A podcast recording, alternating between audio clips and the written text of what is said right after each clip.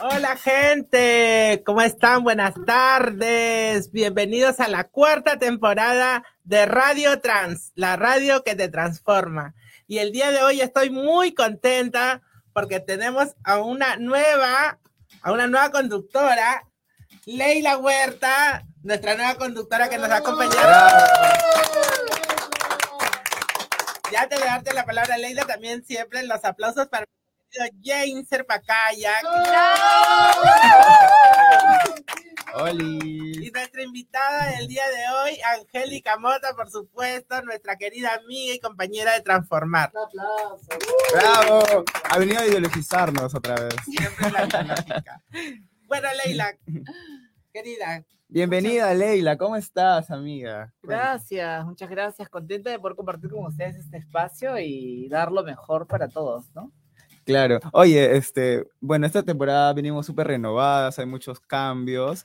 Aparte también tenemos una, eh, alguien más que se suma parte de Leila, que es Yana, Yana Camacho, que va a estar ella también este, sumándose a Radio Trans, bueno, que se suma a Radio Trans y que nos va a estar compartiendo cada semana eh, reportajes sobre diversos temas que vamos a abordar a lo largo de toda esta temporada, ¿no? Así que renovadas, estamos cargadísimas de muchas novedades y así que no se lo pierdan. Todos los sábados, ya saben.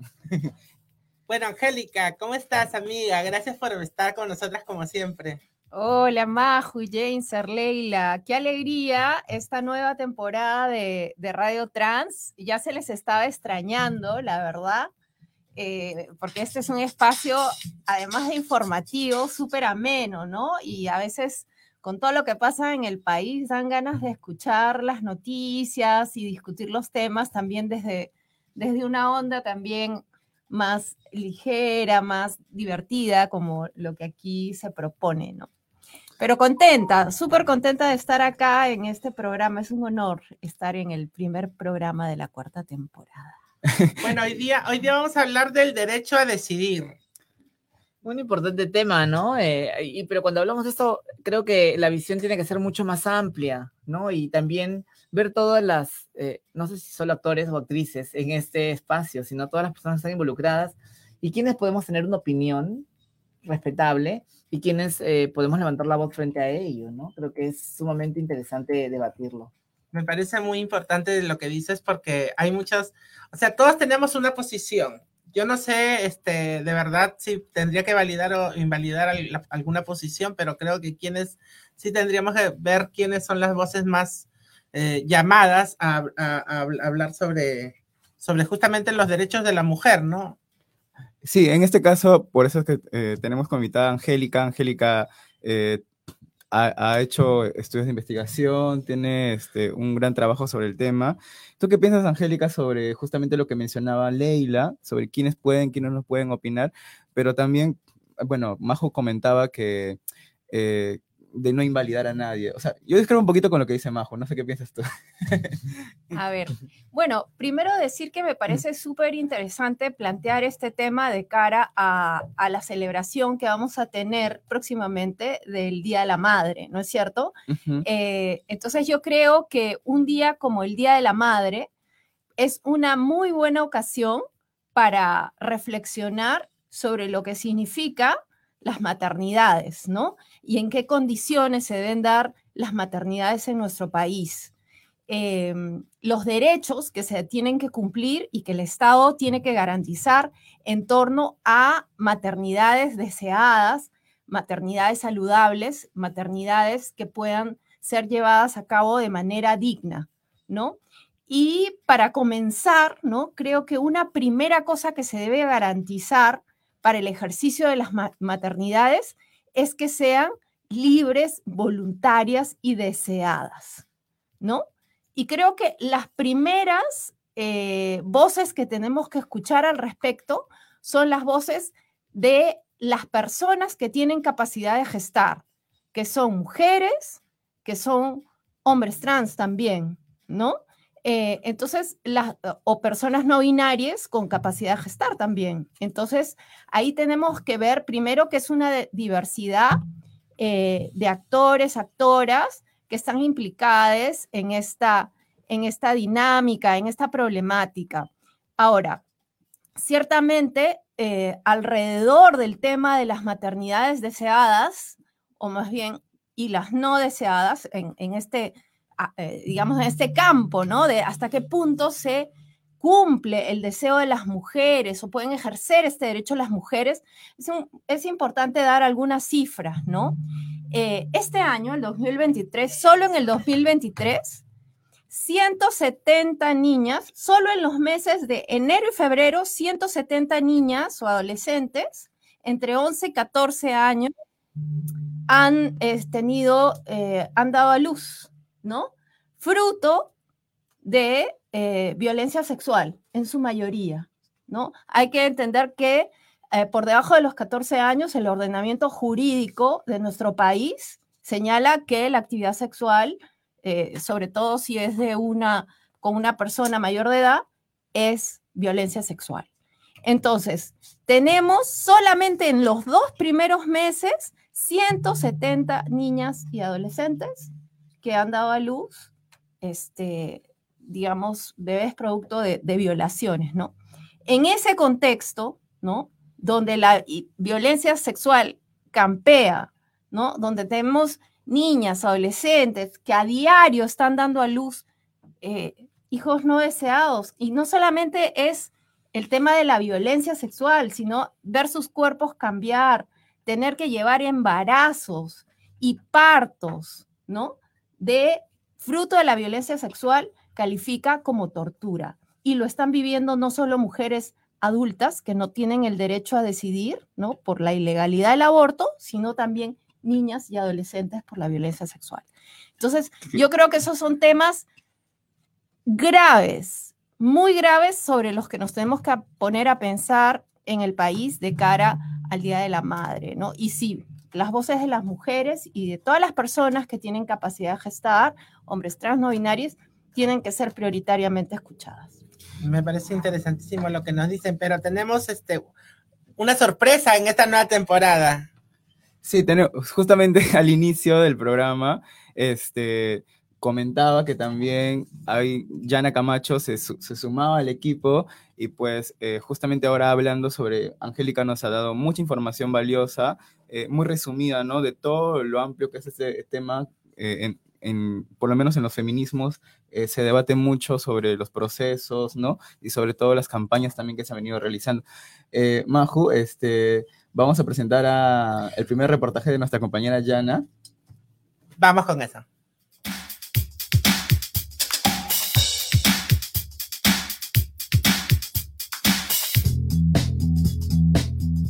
Aborto en el Perú está penalizado desde 1863. Es decir, la mujer que interrumpa su embarazo está cometiendo un delito. Sin embargo, la interrupción solo es válida si la hace bajo la figura de aborto terapéutico. Así lo estipula el Código Penal de 1924, que fue ratificado en 1991 y que sirvió de base legal para la formulación de la Guía Técnica Nacional para el Aborto Terapéutico de 2014. A pesar de ello, de acuerdo a la investigación Nacer con útero, efectos de la criminalización del aborto en el Perú de la Asociación Proyecto Igualdad, entre 2016 y 2021, al menos 55 mujeres fueron denunciadas por ejercer su derecho de acceder al aborto terapéutico, que, como ya hemos citado, es legal en nuestro país. Esta criminalización es promovida por ciudadanos, funcionarios, autoridades y congresistas de partidos antiderechos que se denuncian como provida, quienes tienen dos argumentos. Por un lado, precisan que el cigoto, embrión, feto adquiere derechos desde el momento de su fecundación, mientras que otros apelan a la palabra de Dios y la Biblia para que las gestantes decidan sobre sus cuerpos. Desde Radio Trans nos encontramos en el centro de Lima, donde vamos a consultarle a los ciudadanos y ciudadanas si están a favor o en contra del aborto legal en el Perú. Ah, yo estoy en contra del aborto porque, porque el primer derecho es el derecho a la vida, pues, ¿no? Estoy a favor que el aborto sea legal en el Perú, porque a veces hay mujeres que son ultrajadas por sus padres o otras personas de su, de su entorno porque son menores o pueden ser este, mujeres que se encuentran solas, ¿no? Y son abusadas mayormente. ¿Estás a favor o en contra del aborto legal en el Perú? ¿Por qué? Yo estoy en contra del aborto. Yo creo que es algo, eh, vamos a decirlo así, ¿no? Pecado, es algo, esto es un asesinato. Yo estoy a favor del aborto legal en el Perú porque hay muchas mujeres, eh, especialmente en, zonas de pobreza, que son violadas por sus propios padrastros o familiares del entorno. Y considero que en esos casos debería pues respetarse, ¿no?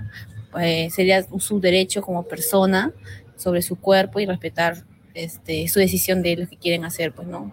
Con ella. Hace poco se presentaron mociones para impedir el acceso al aborto terapéutico, lo que hace pensar que podrían pasar algunas décadas para que las otras formas de aborto sean legalizadas en el Perú. Así estamos, compañeras. Informa para Radio Trans, Yana Camacho García.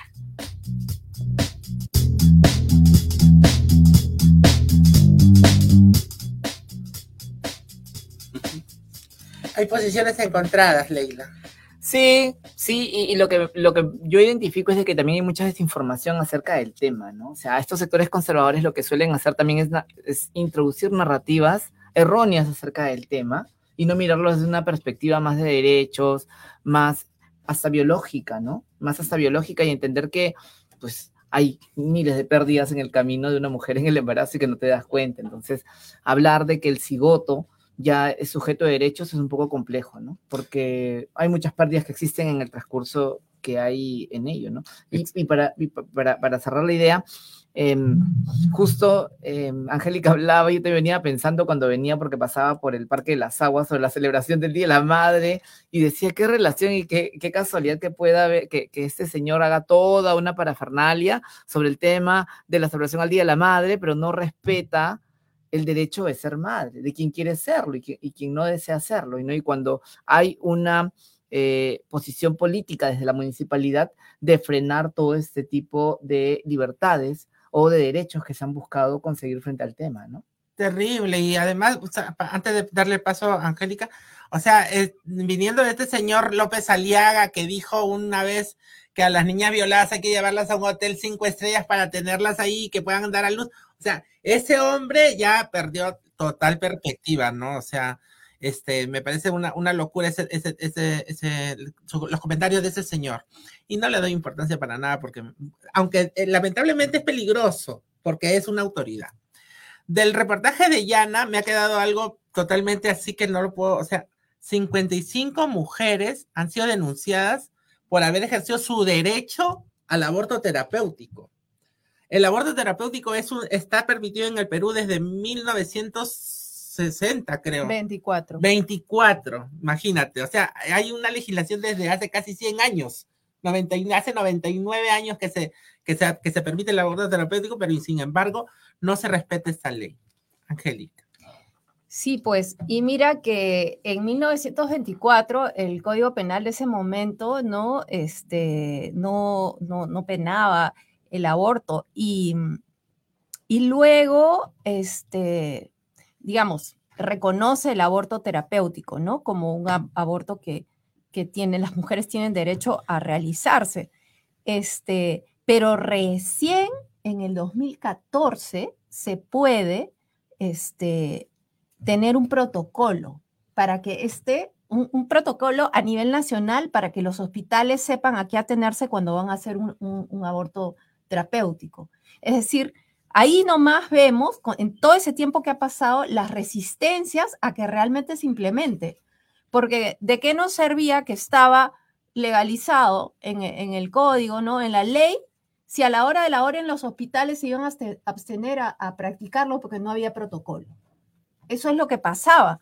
Y desde 2014 tenemos protocolo, pero justo yo hace unos años hice una investigación sobre cómo se estaban dando los casos de implementación del aborto terapéutico y habían un montón de obstáculos.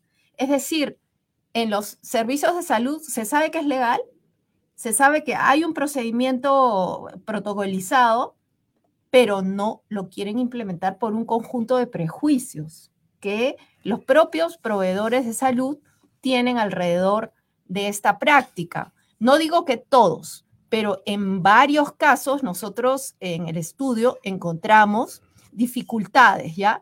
Una dificultad típica para, este, para que no se dé el aborto terapéutico es que llega la mujer y entre que hacen la junta médica y discuten y deciden y la mandan a un examen y al otro y aquí y allá, se pasaron las semanas donde es permitido que se haga el aborto terapéutico. Por lo Y tanto, ya esa no se- persona pierde su derecho. Así es. Entonces, ese tipo de cosas, ¿no?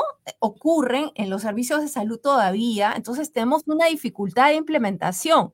Y ahí hay que decir otra cosa. Yo al comienzo decía que tenemos un problema enorme de niñas y adolescentes que son madres, que son obligadas a, a- a parir. Y es que dentro de la figura del aborto terapéutico debería estar comprendido el aborto por violación, porque el aborto por violación tiene afectaciones muy grandes para la salud y eh, mental y física de las mujeres. Entonces, es una afectación grave y por lo tanto debe estar contemplado eh, como una de las eh, causales para aborto terapéutico, pero este no es el caso tampoco, ¿no? Entonces, estamos en una situación bien difícil porque, como ustedes mismos decían, tenemos este panorama y encima tenemos eh, autoridades, ¿no? Este sector, digamos, conservador que está ganando espacio y que quieren colocar leyes como esta de el- la, la ley del, de darle todos los derechos al, Al al niño por nacer. al concebido. Al- concebido por nacer. al niño por nacer. O sea, ¿qué es esto, no? Ahora, ellos manejan un discurso disque pro vida, ¿no? Y esa, en, en el reportaje ya no escuchamos a una persona que decía, no, es que es un atentado contra la vida. Entonces ahí pensemos, ¿no? Pensemos la vida de una manera más integral, más amplia, porque muchísimas mujeres, al menos 300 mil mujeres mueren en el, en el Perú por abortos clandestinos al año. Entonces, ¿qué hay de esas vidas? Legalizar el aborto en condiciones, eh, digamos, eh, salubres, ¿no? Y como derecho, lo que hace es salvar la vida de muchas mujeres que son personas con proyectos de vida, ¿no? Que están y no este, pensar pues que la vida se reduce a un conjunto de células, ¿no? Y además, este, estos, estos provida, que yo les llamo antiderecho más que provida, ¿no? Protegen la vida del no nacido, ay, que esto, que lo otro, que sí, que, que, que, que venga al mundo, que tiene derecho a, vivir. Una vez que nace, se olvidaron. El papá que engendró a esa criatura, estos provida no son capaces de ir a, pedirles la pensión de, estas criaturas. Estos provida no, se, no les preocupa que estas criaturas tengan salud gratuita, que tengan una buena educación, que tengan acceso a todos, a, a- todos los servicios este, que debería de tener un ser humano. A eso ya no les importa a los provida.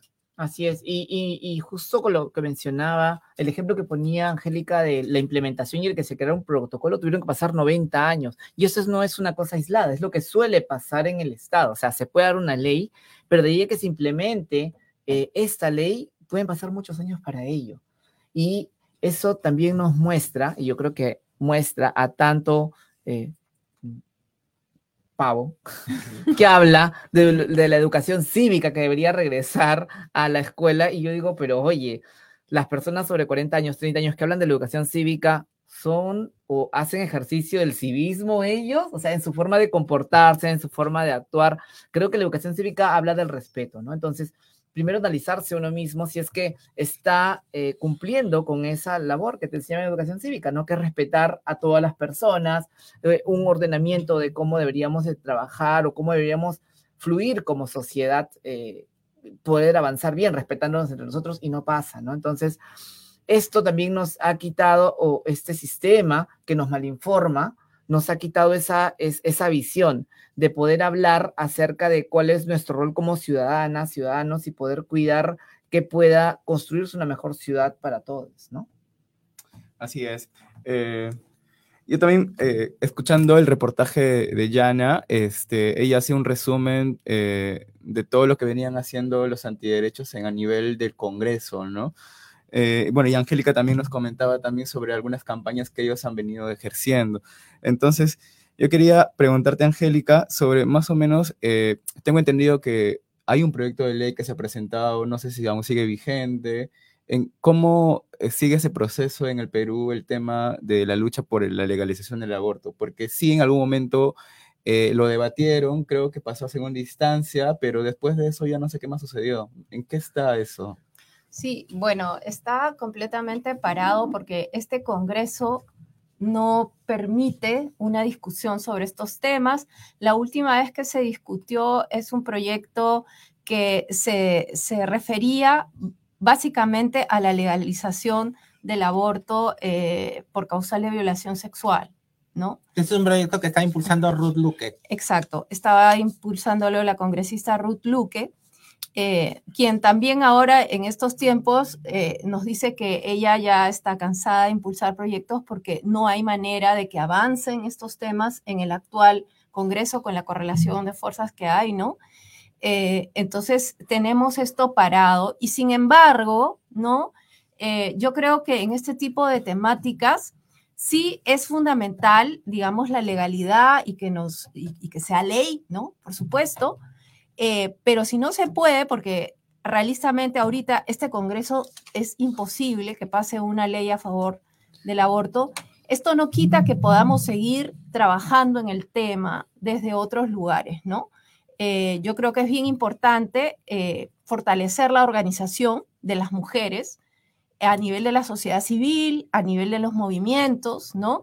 Respecto a temas como el aborto. Estamos en un momento histórico en nuestro país donde estas fuerzas antiderechos, este, autoritarias, están pretendiendo copar, ¿no? los espacios de tomas de decisiones en el país y desde la sociedad civil, desde los movimientos sociales, tanto de mujeres feministas como también de comunidad LGTBIQ, nos toca redoblar los esfuerzos de organización y de articulación, porque eh, es en función de esa capacidad y de, de, abrir estos espacios de reflexión y de trabajo respecto a nuestros derechos que vamos a poder eh, ir presionando para que poco a poco, en el momento en que se abra una ventana de oportunidad, estemos completamente preparados para entrar con proyectos de ley, con argumentación para el debate público, ¿no? Entonces, esta es una tarea que nos toca aún en estos momentos difíciles y tal vez, tal vez precisamente porque son momentos difíciles podamos tener mayor eh, inspiración, ¿no? Para darnos cuenta de todo ese trabajo que tenemos que hacer. Claro, pensaba también en, este, claro, tú decías, este, con los proyectos de ley, con mucha argumentación, etcétera, que por cierto sí lo hay, quizás reforzar un poquito más, pero también pensaba en, en, lo que comentabas de cómo es la correlación de fuerza en el Congreso, ¿no? O sea, ¿de qué sirve tener tantos proyectos de ley, tantos argumentos que puedas como que eh, callar a esos eh, antiderechos, pero tienes vuelves a tener en, el próximo gobierno otro Congreso lleno de antiderechos. Yo creo que ahí la importancia también de, poder este, impulsar candidaturas y asegurar eh, políticos que ejerzan el cargo, que estén dispuestos o que acompañen la lucha feminista, ¿no? Porque si no, asegura, si no se asegura también eso, yo creo que la situación va a seguir siendo la misma y van a pasar años y años y estos proyectos de ley no van a ser realidad, ¿no? Claro, una cosa va con la otra, ¿no? Porque si nosotros como movimiento social logramos generar discusión en la sociedad, ¿no? Impulsar debates, digamos, y, mover las cosas de manera que empiecen a cambiar los sentidos comunes, que creo que han, han estado cambiando, ¿no? Porque eh, lo que nos muestran las encuestas de opinión pública es que el, por ejemplo, el tema del aborto por violación cada vez es más aceptado por el general de la, de la población, ¿no? Se está volviendo sentido común que efectivamente una niña, una chica menor que es violada, no puede ser obligada a tener un embarazo y a parir. Esto cada vez se está entendiendo más. Y en la medida en que ganemos ese sentido común y que la gente pueda entender que esto es un derecho mínimo para una vida digna de una mujer, ¿no? Cuando luego se presenten candidatos, va a haber más gente dispuesta a responder candidaturas que tengan esta agenda. Pero hablemos un poquito sobre los estigmas y la discriminación justamente de este que hay sobre el aborto y por ejemplo esto que tú dices de que, eh, de que las chicas, está cada vez está más generalizado en el Perú que a las niñas que violan, a las adolescentes violadas, no se les puede obligar a llevar un embarazo, ¿no? Pero ¿qué pasa cuando estas niñas van a, al- al- a los centros de salud y piden el kit de emergencia? No se los entregan por burocracia o porque simplemente por desconocimiento, porque simplemente porque les da la gana. En los centros de salud no les entregan el kit de Y emergencia. por un tema religioso también, ¿no? O sea, Exacto, porque tienen sus temas morales, hay varias religiosos. cosas ahí, ¿no? Sí, efectivamente. Y en ese, en ese contexto es, es un conjunto de cosas, ¿no? Porque algo que ayudaría mucho también a empoderar a, a las, a las adolescentes, ¿no? A cambiar un poco las mentalidades, también en ese sentido sería una educación sexual integral en las escuelas, ¿no? ¿Qué es lo que Con- le da miedo? con docentes capacitados también para eso, en, en todos estos temas. Pero lamentablemente eso no ocurre. Entonces, es una cosa va conca- concatenada con la otra, pero digamos, para no irnos simplemente con el problema, ¿no? Sino también ir mirando por dónde hay espacios todavía de, de acción. Yo diría que eh, eh, nos toca trabajar esto en, en nuestras organizaciones, ¿no? En nuestros grupos de mujeres, de personas LGBT. Creo que son cosas muy importantes que tienen que ser reflexionadas. Qué bueno que regreses a ese punto que justo iba a mencionar, porque lo que han planteado el Estado, el gobierno, todo lo que implica es hasta las caiguas, ¿no? El Congreso y todo lo que implica con ello está fregado. Por eso es importante lo que también inicialmente habías mencionado y que quería decirlo, o sea, ¿cuánto hay que trabajar dentro de la misma comunidad?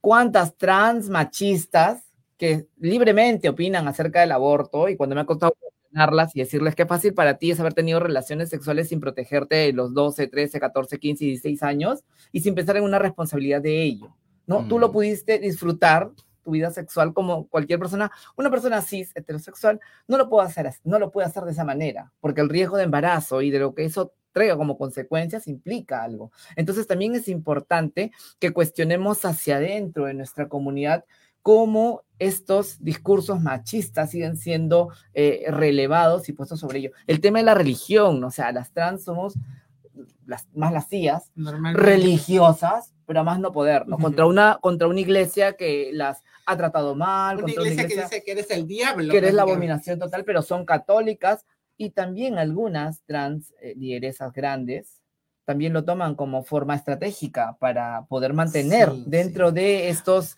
eh, Sí. discursos de manipulación comunitaria. O sea, o sea, yo creo que el tema de la religión no está mal porque, en fin, o sea, cada quien puede tener como su creencia religiosa. Pero lo que sí, eh, o sea, sí me parece mal es que los líderes religiosos históricamente hayan utilizado ese discurso para poder este, eh, manejar bajo sus propios intereses políticos, sociales y económicos, ¿no? Porque ellos viven de, de- de la plata de sus, de sus fieles, ¿no? Y ojo que yo soy católica, por si acaso. O sea, yo soy, religi- yo, yo soy creyente. No, pero- Y por ese lado, eso. y por ese lado me parece genial porque también así como, o sea, el Estado y todo eso tienen eh, de espaldas a la ciudadanía, eh, han, han empezado a, nacer nuevos espacios de, de nuevas propuestas de fe, ¿no? En donde sí. se cuestiona lo que históricamente estaba normalizado, incluido el tema de los derechos LGTB y también de los derechos de las mujeres. Pero, pero. ¿qué me dicen de, de las mujeres, de las mujeres trans, compañeras nuestras y lideresas, que dicen de que el aborto ellas no, no, no lo aprueban porque es un pecado? O sea, ellas no lo aprueban. Es- estamos en el derecho de aprobar o no aprobar, digo yo, las mujeres trans somos compañeras de lucha de las feministas, pero es nuestra posición, estamos en el derecho de aprobar o no aprobar, o otras son las que tienen el derecho a decidir. Ahí es donde te digo de que hay una ignorancia comunitaria sobre el tema. Somos un grupo humano excluido, excluido y que hemos tenido poco acceso al desarrollo académico frente a ello y simplemente seguimos pues la onda que existe social sobre el tema, ¿no? Eh, yo soy una persona religiosa, pero eso es una cuestión, yo creo, y la religión como la aprendes a vivir es una cuestión personal, tuya.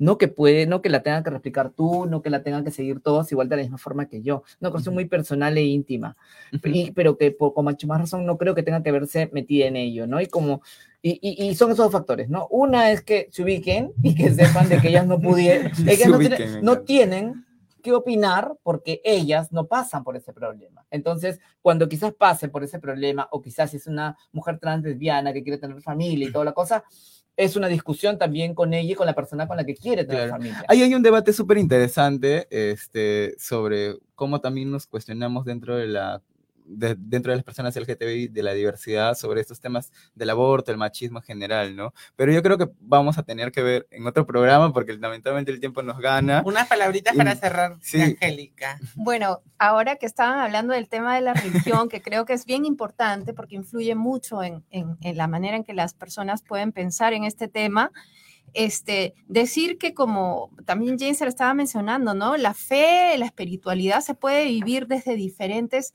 posturas, ¿no? No existe una verdad única, existen muchos caminos religiosos y existen caminos religiosos que apoyan los procesos eh, de de las mujeres, de los derechos a- del derecho a decidir. Por ejemplo, las católicas por el derecho a decidir, que son un grupo bien importante, ¿no? Y son católicas y están completamente convencidas, son com- compañeras que han acompañado procesos también, no solo en el Perú, en, el país, en, en otros países de América Latina. Entonces, no son cosas que están reñidas. Si quien nos está escuchando eh, tiene eh, religión católica, por ejemplo, y piensa que es anatema, que no puede ser este, católico y es, o católica y estar a favor del aborto, pues hay que decirle que en verdad sí, hay- existen espacios católicos que vienen reflexionando sobre este tema y que han conseguido también encontrar un equilibrio entre sus creencias Y eh, eh, el apoyo a los derechos de las mujeres. Claro, antes que te vayas, Angélica, queremos hacer un cherry al podcast Hola Verde, que justamente también es conducido por ti. Ahí a ver si lo puedes invitar a la gente que nos sigue. Bueno, quiero invitar a las personas que nos están escuchando a buscar en Spotify el este, podcast Hola Verde, un podcast en el cual eh, entrevistamos a compañeras feministas eh, que han sido clave en los procesos eh, de legalización del aborto o de avance en las legislaciones en América Latina para inspirarnos y aprender de ellas para toda esta lucha este, que tenemos por delante. Excelente. Que no se lo pierdan. Excelente. Entonces no se pierdan Ola Verde y volvemos después de una pausa. Gracias, Angélica. Muchas gracias, Angélica. A Volvemos con ustedes. Gracias. Queer.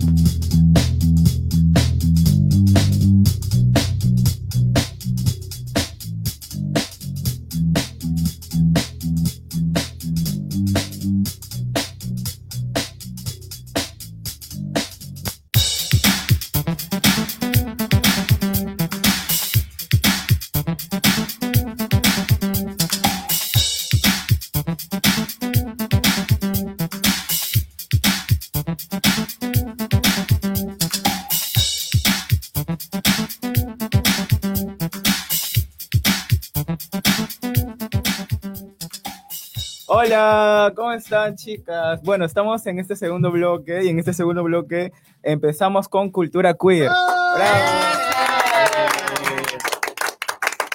Bueno, Vuelve cultura queer. obvia. Bueno, es cultura queer, chica. Bueno, en cultura queer, como bien saben, este, entrevistamos a diversos artistas, cantantes, actores, actrices, drag queens, eh, no sé, actores de OnlyFans, todo. Hoy día tenemos un invitado especial que es Sol. Bienvenido, Sol. Hola. Vamos para Sol, pues. Gracias por la invitación. Es la segunda vez que tenemos a Sol Herrera de Trans, pero hoy día le hemos invitado porque durante todo ese tiempo Sol ha venido sacando nuevas canciones. Sí. Y ahora último ha sacado una, una canción en versión salsa que se llama No fue casualidad.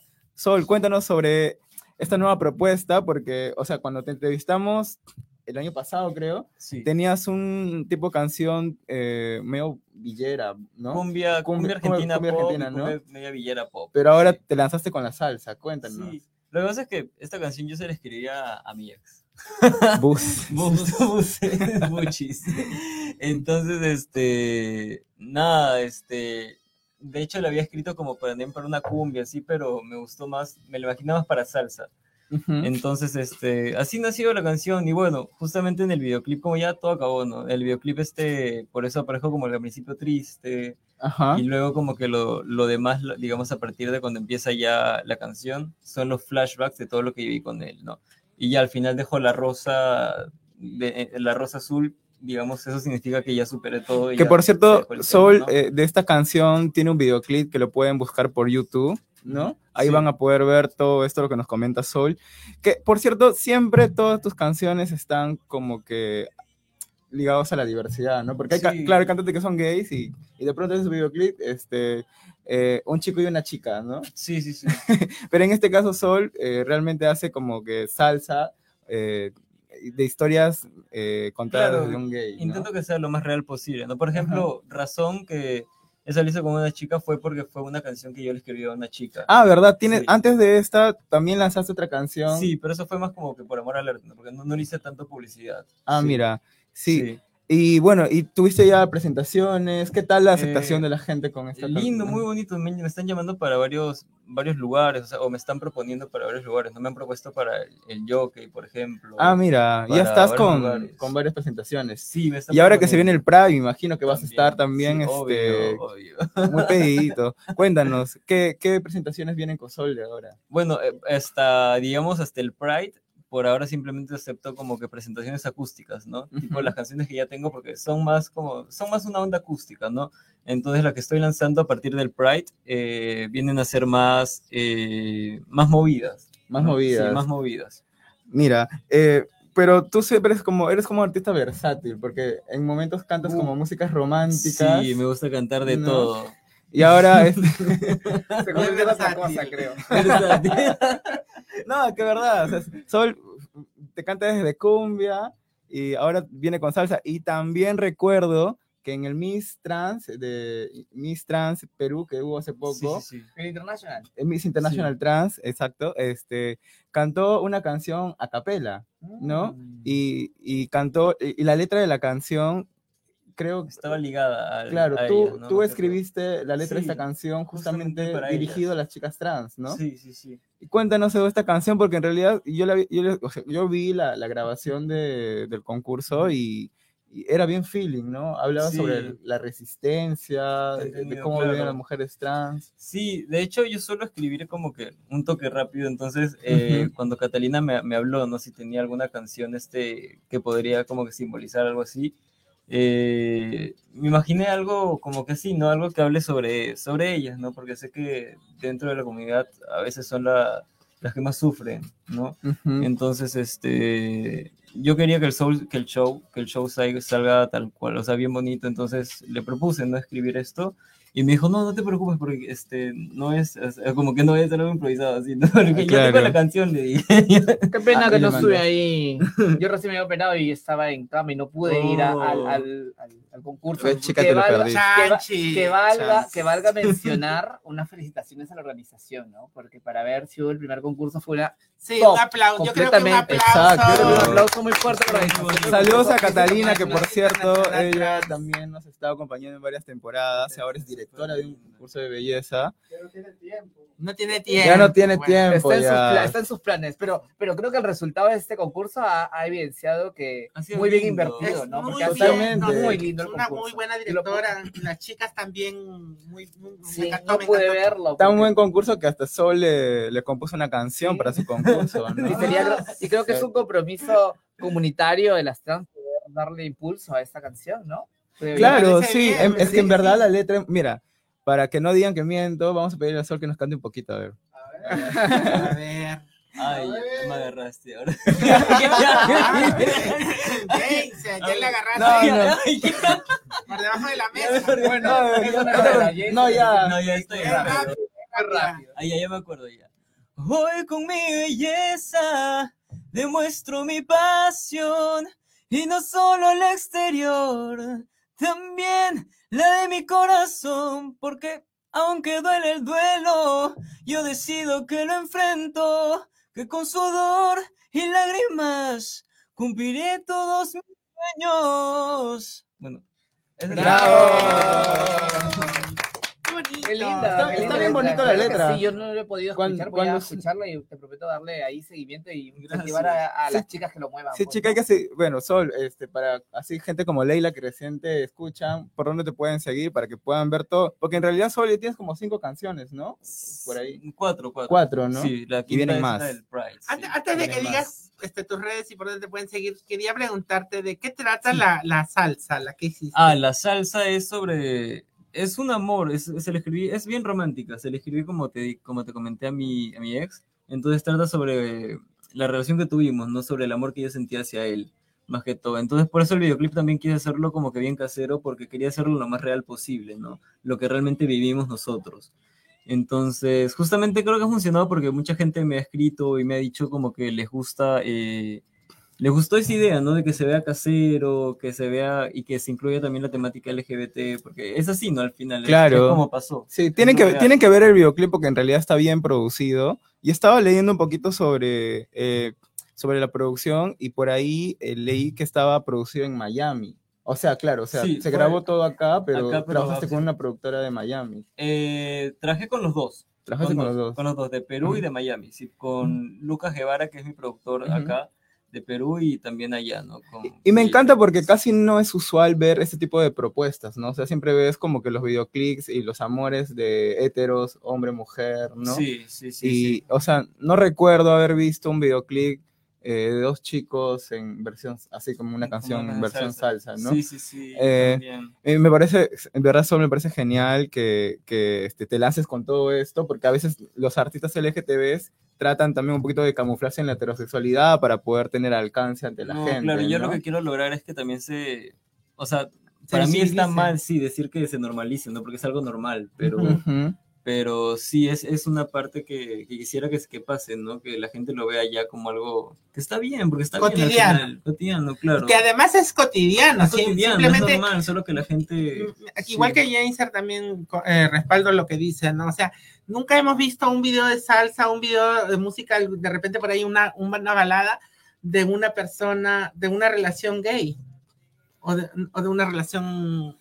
En cumbia sí hay un montón. Bueno, la Brian Arámbulo está ahí cantando. Tenemos bueno. un montón. De, de hecho, cuando Brian Arámbulo también empezó a salir, cuando yo la vi primera vez cantando cumbia, dije, ah, qué voz tan hermosa de este chico en cumbia.